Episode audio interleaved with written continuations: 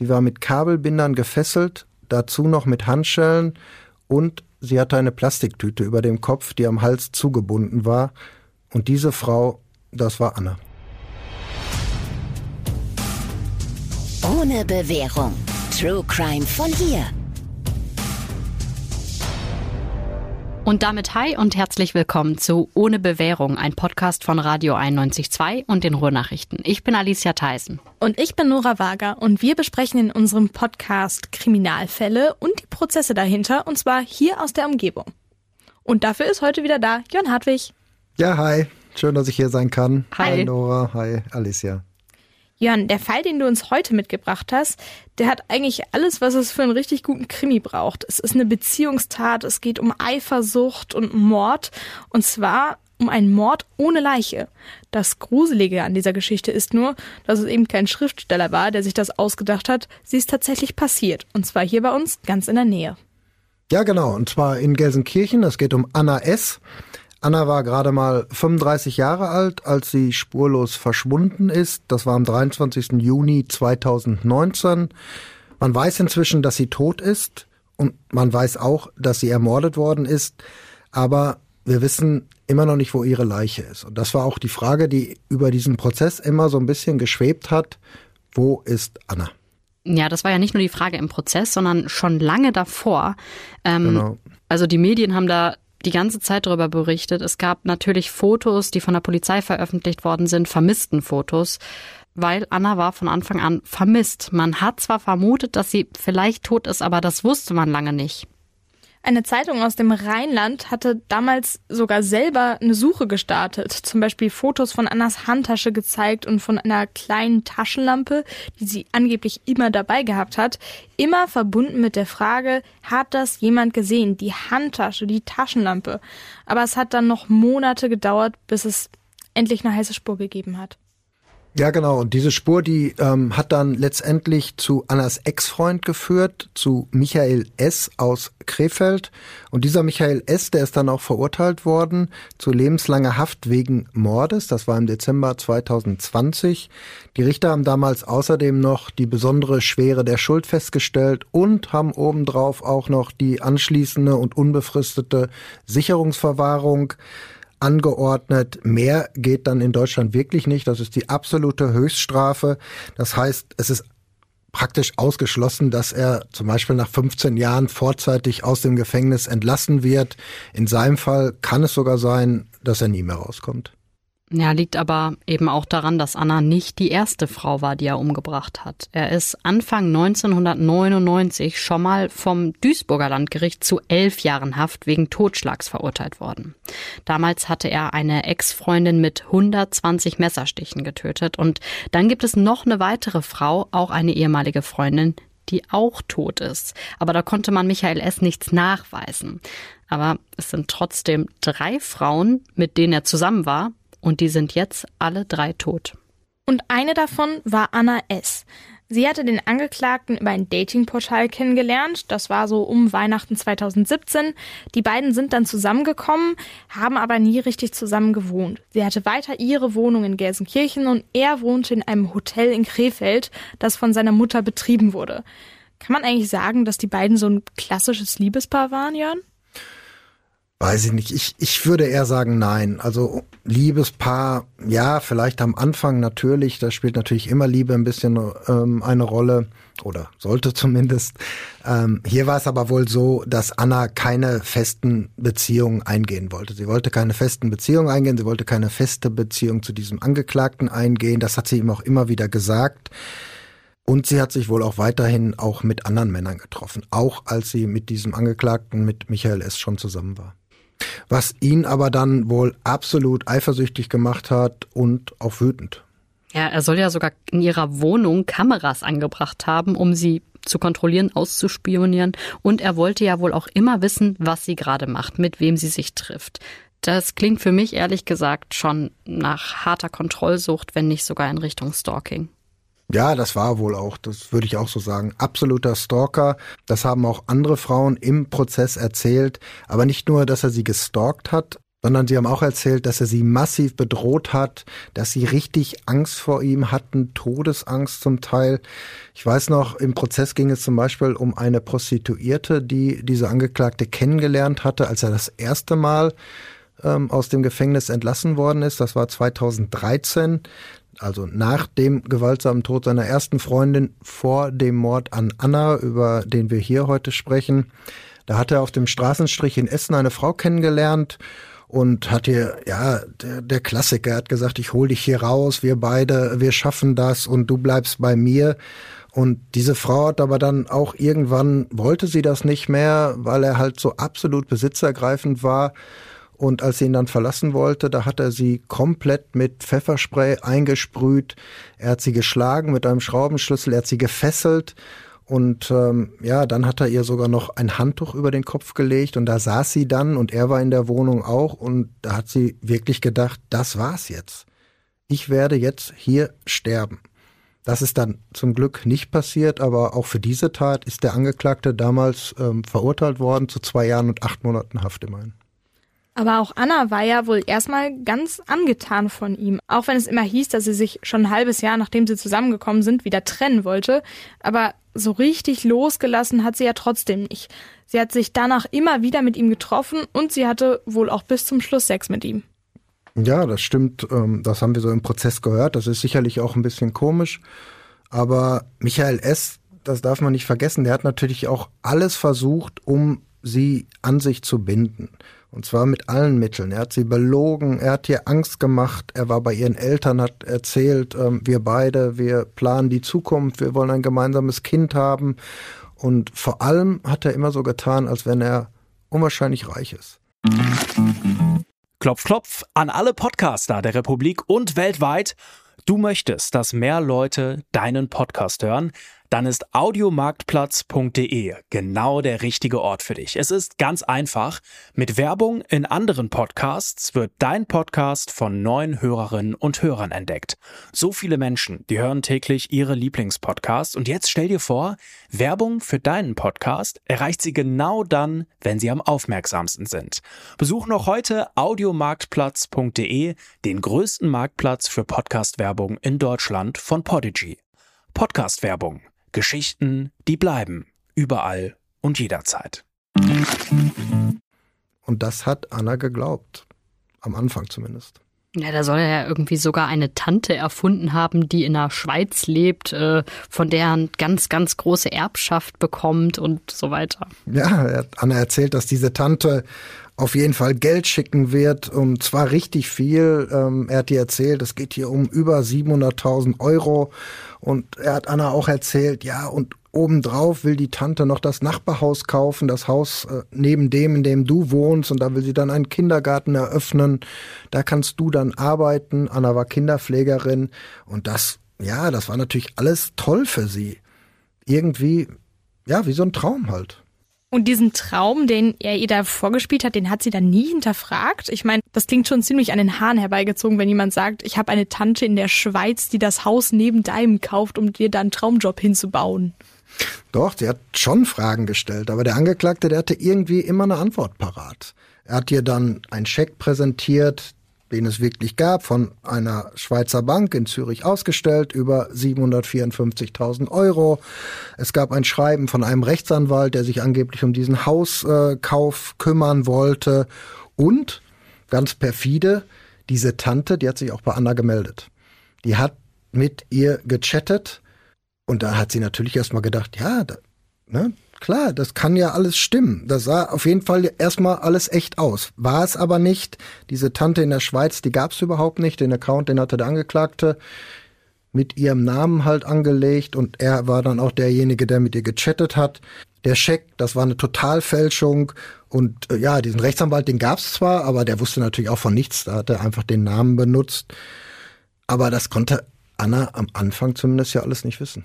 Ja, am Anfang nicht, aber irgendwie ist ja dann doch noch skeptisch geworden. Der Angeklagte hatte sie überredet, ein neues Auto zu kaufen, einen Smart für 25.000 Euro. Der sollte natürlich auch mit dem Geld der Tante bezahlt werden, aber dieses Geld, das kam dann natürlich nicht, weil es diese Tante ja eben überhaupt nicht gab. Ja, genau. Und das war natürlich dann auch tatsächlich der Moment, wo sie dann skeptisch geworden ist, äh, wo sie noch mehr Fragen gestellt hat.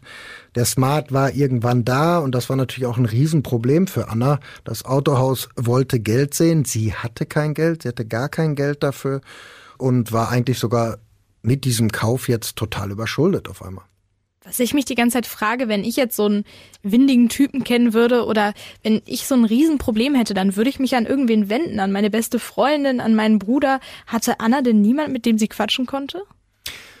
Ja, sie hatte eine Schwester, mit der hat sie wohl auch geredet. Eine beste Freundin, sowas, woran du vielleicht gerade denkst. Also haben wir im Prozess zumindest nicht gehört, dass es sowas gab, aber diese Schwester, die hat den Angeklagten wohl sofort durchschaut. Die hat Anna immer gewarnt. Die hat gesagt, Anna, glaub dem nicht alles, der erzählt Mist, du kannst dem nicht trauen und vor allen Dingen hat sie gesagt, irgendwann, sie hatte da wohl sowas wie so einen siebten Sinn, sie hat gesagt, triff dich bloß nicht mehr mit dem alleine. Kann sein, dass dir was passiert. Und damit ähm, sollte sie ja dann auch tatsächlich Recht behalten. Aber Anna hat nicht auf sie gehört. Sie hat sich trotzdem weiter mit dem Angeklagten getroffen, hat das vor ihrer Familie aber dann verheimlicht wohl. Da muss ja Anna eigentlich klar gewesen sein, dass das nichts Gutes sein kann, wenn die Schwester einwarnt, wenn man die Beziehung vor der Familie verheimlichen muss. Also die Frage ist ja, warum hat sie diesen Mann weiter getroffen? Allein um Sex kann es ja jetzt nicht gegangen sein, weil du hast ja vorhin schon gesagt, sie hat ja auch andere Männer getroffen, ähm, sogar als sie dieses halbe Jahr schon ja in der Beziehung war mit dem Michael S. Ja, ich glaube auch nicht, dass es nur darum ging, dass sie deshalb nicht loslassen konnte. Der Angeklagte war jetzt kein gut aussehender Mann. Im Gegenteil, er war total übergewichtig. Aber er hatte Anna ja nun mal in diese Falle gelockt mit diesem Autokauf. Und da kam sie nicht mehr raus. Und da hat sie vielleicht immer gedacht, naja, vielleicht gibt's doch noch eine Chance. Ähm, mit der Tante, das hat sie zwar auch nicht mehr geglaubt, aber vielleicht hilft er mir am Ende ja doch. Wir waren ja immerhin mal zusammen. Und ähm, sie konnte aber auch deshalb vielleicht, auch wenn sie es gewollt hätte, keinen richtigen Schlussstrich ziehen, weil er immer wieder mit neuen Geschichten gekommen ist. So hat er ihr zum Beispiel erzählt, dass sein Vater und seine Mutter innerhalb kürzester Zeit äh, verstorben sind. Das stimmte zwar auch nicht, das hat Anna auch gemerkt, weil die Mutter irgendwann an ihr vorbeigefahren ist im Auto und sie kannte die Mutter aus diesem Hotel in Krefeld, weil sie ja mit dem Angeklagten zusammen war und deshalb auch in Krefeld war. Aber wenn man das dann so hört, das ist natürlich dann auch so ein Moment vielleicht, wo man denkt, okay, ich will das zwar endgültig beenden, ich will den auch nicht mehr sehen, aber jetzt ist vielleicht gerade mal ein schlechter Moment. Und dass der Täter nicht nur gelogen hat, sondern auch zu viel mehr fähig war, war klar, als sein Feuer in ihrer Wohnung gelegt hat, in der in Gelsenkirchen. Er ist da reingegangen mit einem Schlüssel, den er sich nachgemacht hat, und zwar heimlich ähm, hat zwei Grillanzünder genommen, einen auf die Couch gelegt, den anderen aufs Bett und das hat richtig gebrannt. Es hätte zwar einen Rauchmelder gegeben, aber den hatte er vorher abmontiert. Zum Glück haben die Nachbarn den Qualm rechtzeitig gesehen, sodass der schlimmste Schaden verhindert werden konnte und nicht das ganze Mehrfamilienhaus abgebrannt ist. Aber was sollte der Brand denn eigentlich? Also er hatte ja keine Spuren zu verwischen zu dem Zeitpunkt. Ja, im Prozess hieß es immer, dass er damit seine Macht demonstrieren wollte, dass er Anna zeigen wollte, ich kann dich vernichten, wenn du mich verlässt. Ja, aber hat er da nicht irgendwie Angst gehabt, dass direkt die Polizei bei dem auf der Matte steht? Doch, absolut. Deshalb gibt es noch so eine kuriose Randgeschichte. Er hat nämlich einen anonymen Brief verfasst, den er an die Polizei geschickt hat. Und ähm, ja, da schreibt er, dass Anna den Brand selbst gelegt hat. Er schreibt, dass sie eiskalt ist, dass sie unberechenbar ist, dass sie eine Frau ist, der jedes Mittel recht ist, um ihre Ziele zu erreichen und dass es ihr in diesem Fall nur um die Versicherungssumme ging. Deshalb hat sie ihre Wohnung angezündet. Ja, und diesen Brief hat er, wie gesagt, abgeschickt an die Polizei, um natürlich von sich abzulenken. Aber die Geschichte hat doch wahrscheinlich keiner geglaubt. Ähm, was war denn eigentlich mit Anna? Hat die denn keinen Verdacht geschöpft? Hat sie nicht gedacht, ja, das kann eigentlich nur mein Freund, Ex-Freund, was auch immer gewesen sein? Ja, sie hat der Polizei auf jeden Fall sofort erzählt. Das ist der, den ihr sucht. Den müsst ihr fragen. Mein Ex-Freund Michael S., der muss das Feuer gelegt haben.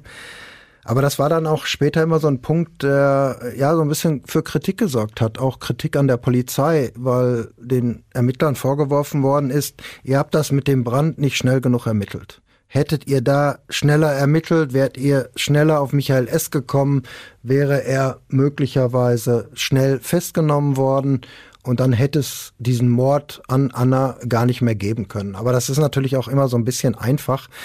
Ja, jetzt sagen wir nach dem Urteil, sagen die Richter, okay, alles deutet darauf hin, wir haben keinen Zweifel, er hat den Brand gelegt. Aber damals war natürlich noch eine andere Situation. Es gab Indizien, aber es gab keine Beweise und er hat das immer abgestritten und deshalb muss man immer so vorsichtig sein, finde ich, wenn man Kritik an der Polizei übt. Erstmal kennen wir die Ermittlungen nicht, die da gelaufen sind. Und zweitens, ja, man muss schon äh, sicher sein, wenn man jemanden einsperrt. Aber selbst nach dem Mord an Anna hat es dann ja noch ewig gedauert, bis der Angeklagte festgenommen worden ist. Du hast vorhin gesagt, dass Anna im Juni 2019 verschwunden ist, aber der Angeklagte ist erst im November desselben Jahres festgenommen worden. Da war es lange Zeit genau das Gleiche. Die Polizei ist auch da sofort bei ihm gewesen, hat gesagt, okay, hier haben wir jemanden, der war mit Anna zusammen, der hat sich möglicherweise mit ihr getroffen, danach ist sie verschwunden. Dieser Mann hat sogar schon mal eine Frau umgebracht und äh, vielleicht sogar noch eine dritte. Die waren in seiner Wohnung in Krefeld, haben da alles auf den Kopf gestellt, haben nach Blutspuren gesucht, die haben das Waschbecken untersucht, ob da irgendwelche Rückstände sind, ob er da irgendwas gereinigt hat. Die waren sogar mit Leichenspürhunden in der Wohnung. Aber da war nichts. Die haben einfach nichts gefunden. Es gab halt nur diesen Verdacht, mehr nicht. Und deshalb ähm, war dieser Angeklagte auch viele, viele Monate noch auf freiem Fuß. Hm, lass uns das nochmal hier der Reihe nach quasi aufrollen, was dann passiert ist. Also, Anna ist im Juni 2019 verschwunden.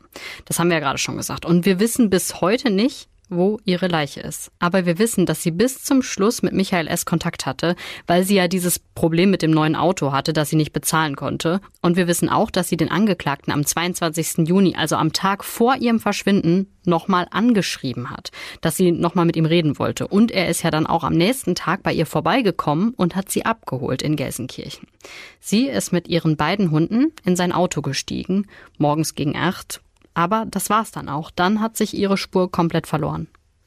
Ja, wie gerade schon gesagt, die Polizei hatte zwar diesen Verdacht, aber sie hatte nichts gegen den Angeklagten in der Hand. Das hat sich dann aber geändert. Und zwar, ähm, als sie seinen Computer komplett durchsucht haben, ausgewertet haben bis ins letzte Detail. Auf diesem Computer, da waren nämlich Fotos drauf. Und ein Video. Und auf diesen Fotos, da war eine Frau zu sehen, die nackt auf dem Boden lag, auf Plastiktüten. Sie war mit Kabelbindern gefesselt, dazu noch mit Handschellen und sie hatte eine Plastiktüte über dem Kopf, die am Hals zugebunden war. Und diese Frau, das war Anna. Aber konnte man sich da so sicher sein? Hat man sie direkt auf den Fotos erkannt? Eigentlich nicht, war auch lange Zeit ähm, strittig, aber es gab eine Tätowierung und über diese Tätowierung an ihrem Körper ist sie dann identifiziert worden. Ich meine, das war ihre Schwester, die sie damals dann ja, erkannt hat, die Tätowierung erkannt hat und Anna dann identifiziert hat. Aber auf den Bildern hat man da überhaupt gesehen, dass sie tot war? Weil zu dem Zeitpunkt war Anna ja nur verschwunden. Sie war ja noch nicht tot in der Meinung der Öffentlichkeit. Ja, das ist auch lange diskutiert worden. Die Verteidiger haben das natürlich immer wieder vorgebracht. Die haben gesagt, das wissen wir doch alles gar nicht. Das könnten hier doch auch Sexspiele gewesen sein mit der Tüte über dem Kopf und dass sie eben nicht tot war, als diese Fotos gemacht worden sind. Aber die Richter, die haben dann eine Rechtsmedizinerin hinzugezogen. Das ist immer so bei Mordprozessen. Da ist immer ein Rechtsmediziner oder eine Rechtsmedizinerin dabei und die hat gesagt, auf diesen Fotos, die hat hier auch nur die Fotos, nicht die Leiche, gesagt, auf diesen Fotos sind Totenflecke zu sehen. Und Totenflecke, sind nun mal ein eindeutiges Zeichen, dass diese Person ja tot ist und in dem Fall, dass Anna tot ist. Du hast ja jetzt gerade erzählt, dass eine Rechtsmedizinerin gehört wurde. Und das hat man ja immer wieder, dass Rechtsmediziner bei Prozessen dabei sind. Und man kennt es ja auch aus dem Fernsehen. Aber was die eigentlich so genau machen, ist oft gar nicht klar. Rechtsmediziner sind natürlich erst einmal Ärzte. Die haben ganz normal Medizin studiert, aber sich dann spezialisiert. Die Rechtsmedizin ist nämlich eine eigenständige Fachrichtung. Im Fernsehen sind Rechtsmediziner ja oft mit Pathologen gleichgesetzt, das ist allerdings falsch. Und auch abenteuerliche Ermittlungen, die dann Rechtsmedizinern in irgendwelchen Vorabendkrimis nachgesagt werden, haben überhaupt nichts mit der Realität des Jobs zu tun. Rechtsmediziner arbeiten nämlich im Auftrag der Staatsanwaltschaft oder eines Gerichts. Das machen Pathologen nicht. Rechtsmediziner führen Obduktionen durch um die Todesursache zu bestimmen, den Todeszeitpunkt oder auch manchmal die Identität des Opfers, je nachdem, wie so eine Leiche gefunden wird. Empfindlich darf man da nämlich nicht sein, Die müssen sich auch mit Leichen beschäftigen, die schrecklich zugerichtet sind. Die sind teils schon verwest oder haben lange im Wasser gelegen. Manchmal geht es aber auch um die Rekonstruktion von Unfällen oder um die Gefährlichkeit von Verletzungen oder auch um Folgen durch Kindesmisshandlung. Dann werden Rechtsmediziner dazu befragt, was könnte da passiert sein, was hat das ausgelöst. Zum Beispiel um die Frage, ob ein Baby geschüttelt worden ist oder nicht. Das hatten wir ja schon in der Folge mit Baby Nils, vielleicht erinnert ihr euch. Da gab es ja quasi eine richtige Gutachterschlacht um eben genau diese Frage. Ähm, Nochmal zurück zu unserem Fall. Die ähm, Richter gehen also jetzt davon aus, dass Anna diese tote Frau auf den Fotos ist und dass sie erstickt worden ist wegen der Tüte auf dem Kopf. So steht es auf jeden Fall im Urteil. Die Richter gehen davon aus, dass dieser Angeklagte Michael S. Anna die Tüte über den Kopf gezogen hat, dass er die Tüte am Hals zugebunden hat, dass sie dann erstickt ist und sie gehen auch davon aus, dass der Angeklagte eindeutig der Täter ist. Das hat jetzt nicht unbedingt nur mit den Fotos auf seinem Computer zu tun, aber auch, aber es gibt noch so ein kleines Detail. Auf den Fotos ist nämlich auch eine orangefarbene Puma-Socke zu sehen und zwar genau so eine, wie der Angeklagte sie getragen hat. Ich selbst habe die Bilder aber im Prozess nicht gesehen. Ähm, weder die Bilder von der Leiche noch irgendwelche anderen. Diese Bilder werden immer vorne am Richtertisch angeguckt. Alle können dann nach vorne gehen, die Staatsanwältin, die Verteidiger können nach vorne gehen, der Angeklagte übrigens auch. Er hat auch das Recht, äh, nach vorne zu gehen und sich die Bilder in der Akte anzugucken. Michael S. hat das aber in diesem Fall nicht gemacht. Warum bist du nicht nach vorne gegangen? Ja, wir dürfen das nicht. Wir sind ja auf den Zuschauerplätzen und äh, wir können nicht einfach da im Gerichtssaal herumlaufen. Wir können zwar rausgehen jederzeit und auch wieder reingehen, aber wir können jetzt nicht vorne zur Richterbank ähm, gehen. Es gibt allerdings äh, mittlerweile ähm, viele Prozesse, da werden die Bilder per Beamer an die Wand geworfen, so dass sie alle sehen können. Aber bei Leichenfotos wird das in der Regel nicht gemacht.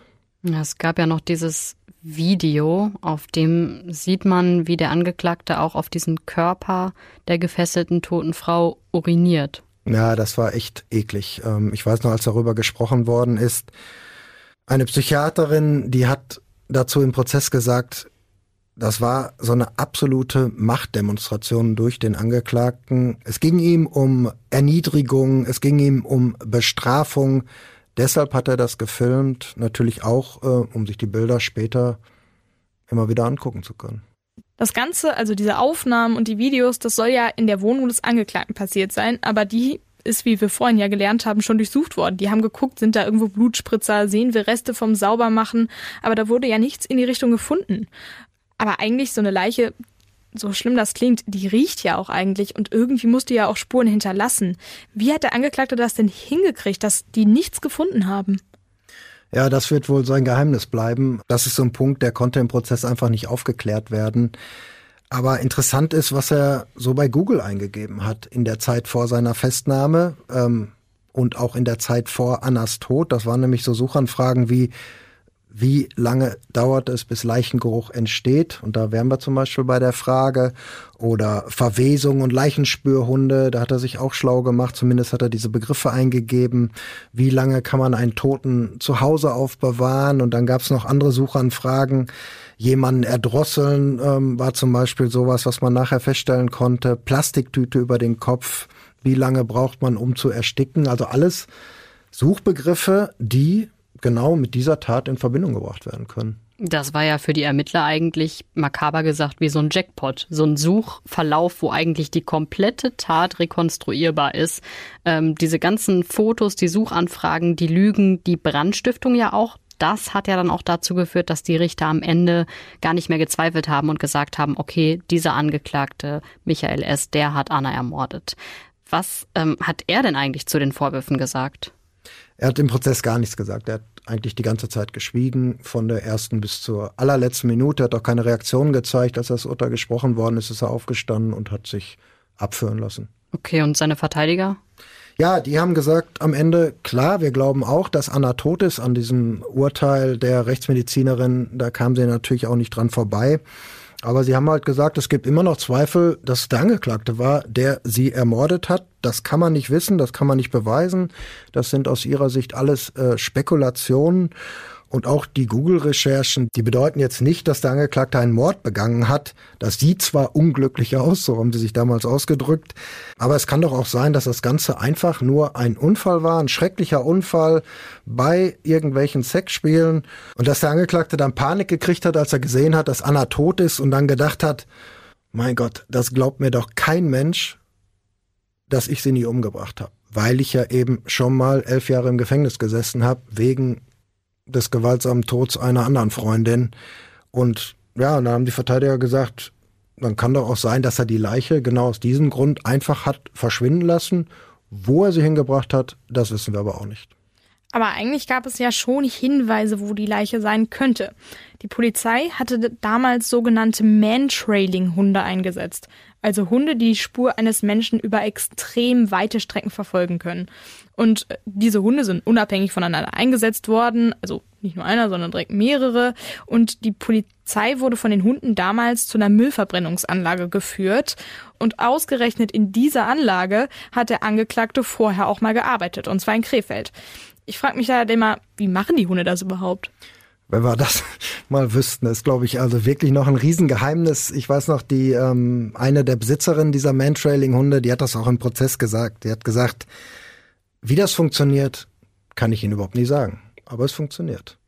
Und ähm, ja, und dann hat sie erzählt, was damals passiert ist. Das ist echt spannend, auch wenn wir das dann immer noch mal hören.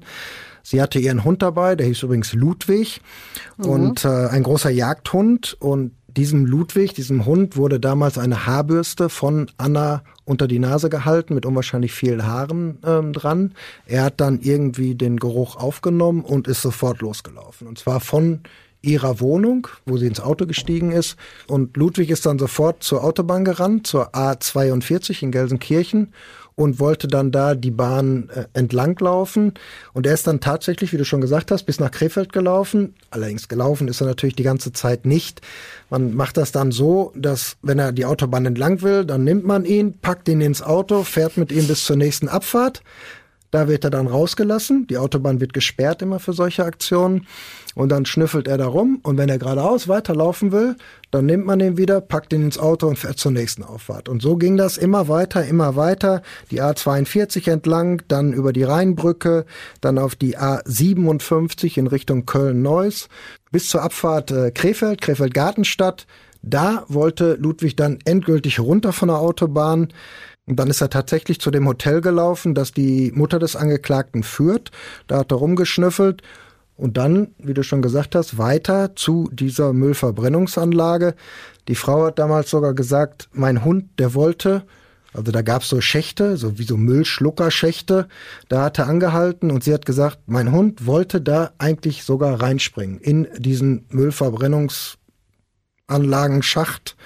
Ich weiß nicht, ob ich das jetzt richtig gesagt habe, aber ihr wisst, was ich meine. Wir wissen, was du meinst.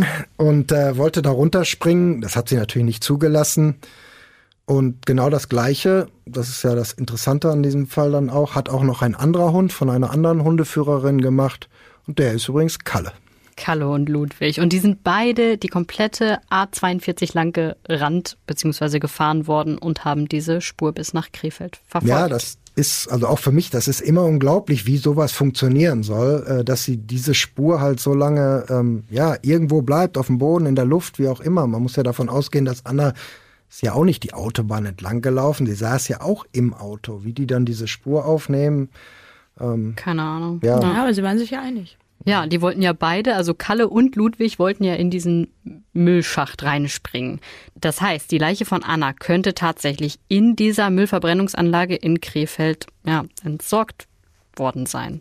Ja, könnte sein. Kann aber auch sein, das wurde auch im Prozess gesagt, kann auch sein, dass nur die Kleidung da reingeschmissen worden ist oder ihre Handtasche. Da ist natürlich auch der Geruch dran. Also das konnte man dann, ja, kann man bis heute nicht so richtig feststellen. Kann es denn sein, weil das klingt halt so unwahrscheinlich über diese Distanz hinweg, dass die Hunde quasi da mehr oder weniger hingezogen worden sind, weil man einfach irgendwie ein Ergebnis haben wollte? Ja, das wird natürlich immer gesagt. Wir haben das ja auch äh, häufiger mal in so Prozessen. Wenn man ähm, irgendwie Opfer sucht ähm, oder auch Hinweise auf Täter haben möchte, dann werden häufiger schon mal solche Man-Trailing-Hunde eingesetzt, auch auf Autobahnen, ähm, die dann abgesperrt werden. Ja, in dem Fall muss man aber einfach sagen, die beiden Frauen, die diese Hunde hatten, die hatten kaum Vorwissen. Die wussten, es geht um eine vermisste Person. Die wussten aber nicht, dass es um einen Mordfall geht und die wussten auch nicht, dass es um Anna geht. Die haben also keine Namen. Die kriegen nur die Aufgabe, ihr Hund soll diese Person suchen, dessen Spuren an dieser Haarbürste sind zum Beispiel. Und dann läuft er los. Und eine dieser Frauen, die hat auch gesagt, ich kannte mich überhaupt nicht aus in Krefeld. Wenn man mich da ausgesetzt hätte, dann hätte ich überhaupt nicht zurückgefunden. Also von daher, dass sie den Hund jetzt dahin gezogen hat, vielleicht noch, äh, ist schwer äh, vorzustellen. Ich glaube es auch nicht. Aber das heißt am Ende ja leider, dass Annas Familie wahrscheinlich nie erfahren wird, was mit der Leiche passiert ist, weil also viel mehr als Superhunde einsetzen geht ja eigentlich nicht, oder? Ja, das ist natürlich auch traurig, weil die Familie hat überhaupt keinen Platz, gar keinen Ort, um zu trauern, um Abschied zu nehmen. Zum Beispiel, ja, so wie wir das natürlich auch alle kennen, ein Grab zum Beispiel auf einem Friedhof, wo man hingehen kann, wo man vielleicht im Stillen nochmal mit seiner Schwester, Tochter, ähm, Freundin sprechen möchte, ein paar Blümchen hinlegen möchte. All das gibt es nicht. Ja, all das ist einfach traurig. Na, wenn man sich das aber jetzt nochmal alles überlegt, was der Angeklagte da gemacht haben soll. Die ganzen Lügen mit dieser erfundenen Erbtante da in der Schweiz, der Tod der Eltern, den er ja auch vorgetäuscht hat, dann das Feuer in Annas Wohnung, das war doch eigentlich klar, dass das dann alles irgendwann auffliegen muss. Klar, das haben die Richter auch gesagt. Das musste auffliegen, aber Sie haben auch gesagt, der Angeklagte, der denkt halt nicht so weit. Der denkt immer nur von Problem zu Problem. Und genau so hat er sich auch hier verhalten also wirkt ja die ganze Zeit wie so ein wirklich Wahnsinniger, der eine Freundin nach der anderen umbringt. Interessant ist ja, dass er eigentlich ein ganz normales Leben geführt hat, zumindest von außen, bevor er seine erste Freundin umgebracht hat. Er wurde in Gelsenkirchen geboren, hat die Fachoberschulreife gemacht, dann hat er eine Lehre zum Speditionskaufmann angefangen, hat die dann aber nach knapp drei Jahren abgebrochen, also kurz vor dem Ende. Dann hat er erst in einem Autohaus gearbeitet, im Bereich der Autopflege und später hat er dann einen Job bei der Metro gehabt. Ja, aber da ist er dann auch schon aufgefallen. Also das haben wir auch im Prozess gehört. Im Urteil, da steht, er war überhaupt nicht in der Lage, ohne Anleitung selbstständig zu arbeiten. Ist ja kein Problem. Hat man wahrscheinlich häufiger ähm, bei großen Unternehmen. Aber es hieß auch, dass er immer, wenn er Fehler gemacht hat, dass er es immer geleugnet hat. Und zwar auch geleugnet hat, wenn die Beweislage eindeutig war. Da trotzdem noch gesagt, nein, habe ich nicht gemacht, war ich nicht. Und er hat sich außerdem leitende Positionen angemaßt, meinte immer, er könnte den Chef spielen. Also es gab da schon Auffälligkeiten. Und was auch interessant ist, er hatte damals auch eine Freundin ähm, da kennengelernt in der Metro, die sogar eine Zeit lang ähm, für ihn ihren Partner verlassen hat. Das ist aber dann auch, äh, ja, eigentlich schon schrecklich geendet. Diese Frau hatte nämlich dann auch irgendwann Angst vor ihm bekommen, weil er halt so besitzergreifend war. Das war also damals schon. Und ähm, was hat er bei ihr gemacht? Er hat heimlich die Bremsflüssigkeit an ihrem Auto ausgetauscht. Riesenglück, dass damals nichts passiert ist. Wow, ist ja aber eigentlich auch ein versuchter Mord dann. Ja, das ist aber im Prozess nur so am Rande erörtert worden. Ich weiß gar nicht, ob es da ähm, strafrechtlich irgendwelche ähm, Prozesse gab, ob das irgendwelche Konsequenzen hatte, ob er da verurteilt worden ist, ähm, ob man ihm das nachweisen konnte. Es ist halt bei solchen Mordprozessen, da wird halt immer von allen Seiten geguckt, was war noch, was war noch, was war noch. Und ähm, das kam halt auch zur Sprache. Aber was man auf jeden Fall daran sieht, ist, dass der Angeklagte wirklich gefährlich ist. Das haben die Richter im Prozess ja dann auch ins Urteil geschrieben. Und deshalb haben sie ja auch die Sicherungsverwahrung verhängt, damit Frauen vor ihm geschützt sind. Richter Hahnemann, der hat das eindeutig ähm, gesagt bei der Urteilsbegründung am Essener Schwurgericht. Er hat deutliche Worte gefunden, er hat damals nämlich gesagt, für ihn, und damit meinte er den Angeklagten, für ihn ist es absolut normal, dass er Frauen, die sich von ihm trennen wollen, dass er die töten darf. Und er hat auch noch gesagt, die Gefahr für jede Frau, die sich auf ihn einlässt, früher oder später getötet zu werden, die liegt auf der Hand. Der Angeklagte, der wird nie aufhören, er ist völlig empathielos. Statt sich mit seinen Taten auseinanderzusetzen, versucht er einfach nur, beim nächsten Mal noch besser zu sein. Und, ja, das muss man einfach so sagen, das ist ihm im Fall Anna ja auch fast gelungen. Die Richter, die haben nämlich auch noch gesagt, hätte er diese Fotos nicht gemacht und dieses Video und hätte er die Fotos und das Video nicht auf seinem Computer gespeichert gehabt, dann hätte man vieles vermuten können aber nichts beweisen. Zum Glück können wir nur sagen, hat er den Fehler am Ende dann gemacht und konnte deswegen am Ende überführt werden.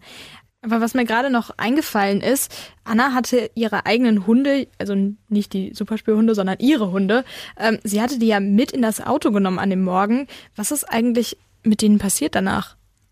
Die hat er wieder zurückgebracht. Und zwar nach dem Mord an Anna, davon gehen die Richter aus. Ähm, er ist mit seinem Auto und den beiden Hunden zurück nach Gelsenkirchen gefahren. Er hatte einen nachgemachten Schlüssel von ihrer Wohnung, er hat sie da reingetan, hat dann die Schlösser ausgetauscht. Das Ganze hatte wohl den Zweck, dass er nachher, als die Polizei kam, sagen konnte, was wollte überhaupt? Ich habe mit Anna überhaupt nichts zu tun. Die Beziehung ist zu Ende. Ich habe nicht mal mehr einen Schlüssel. Sie hat die Schlösser ausgetauscht. Aber das stimmte natürlich alles nicht. Wo die Hunde heute sind, weiß ich leider nicht. Klopf, klopf an alle Podcaster der Republik und weltweit. Du möchtest, dass mehr Leute deinen Podcast hören dann ist audiomarktplatz.de genau der richtige Ort für dich. Es ist ganz einfach. Mit Werbung in anderen Podcasts wird dein Podcast von neuen Hörerinnen und Hörern entdeckt. So viele Menschen, die hören täglich ihre Lieblingspodcasts und jetzt stell dir vor, Werbung für deinen Podcast erreicht sie genau dann, wenn sie am aufmerksamsten sind. Besuch noch heute audiomarktplatz.de, den größten Marktplatz für Podcast-Werbung in Deutschland von Podigy. Podcast-Werbung Geschichten, die bleiben. Überall und jederzeit. Hm. Ganz schön viel Hunde-Content in dieser Folge. das stimmt. Wir haben ja bei diesem Fall jetzt eigentlich die perfekte Indizienkette. Also von, von den Vortaten, die er begangen hat, sprich, er hat schon seine Ex-Freundin umgebracht, er hat ein Feuer in der Wohnung gelegt von Anna, dann die Hunde, die zu seinem ehemaligen Arbeitsplatz rennen, die Suchanfragen.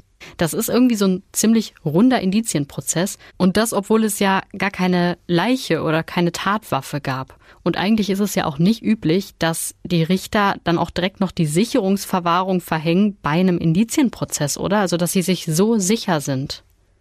Ja, dieses, das mit der Sicherungsverwahrung, das hat natürlich damit zu tun, dass sie einfach Frauen schützen wollen. Sie sagen, dieser Mann ist absolut gefährlich, absolut für, gefährlich für Frauen und äh, drei Ex-Freunde sind tot. Ähm, wir haben gesprochen über die Prostituierte, die da quasi in Todesangst in der Wohnung gesessen hat mit dem Handtuch über dem Kopf und eingesprüht mit Pfefferspray. Ähm, wir haben über die erste Freundin gesprochen von der Metro mit der Bremsflüssigkeit. Und die Richter haben einfach Angst und sagen, das geht immer so weiter. Und das sagen sie ja nicht nur sie selbst, sie berufen sich ja dann natürlich auch auf die Expertise von Psychiatern. Und ähm, ja, deshalb guckt man so einen Prozess auch dann wirklich von allen Seiten an. Aber wie ich gerade schon gesagt habe, am Ende waren es die Fotos und das Video.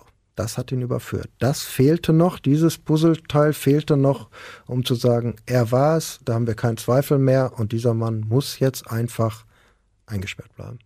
Ich bin sehr froh, dass die Richter am Ende genau diese Entscheidung getroffen haben. Obwohl die Sicherungsverwahrung ist klar, die ist natürlich unendlich erstmal, also unbefristet muss man eigentlich sagen, aber die muss immer wieder geprüft werden. Das heißt jetzt nicht, dass er wirklich bis zu deinem Lebensende im Gefängnis sitzt, kann aber sein. Vielen Dank, Jörn, dass du uns diesen spannenden Indizienprozess mitgebracht hast, in dem wirklich am Ende das letzte Puzzleteil die Überführung gebracht hat. Und wir hören uns dann in der nächsten Folge. Bis, Bis zum dann. nächsten Mal. Ciao. Ciao.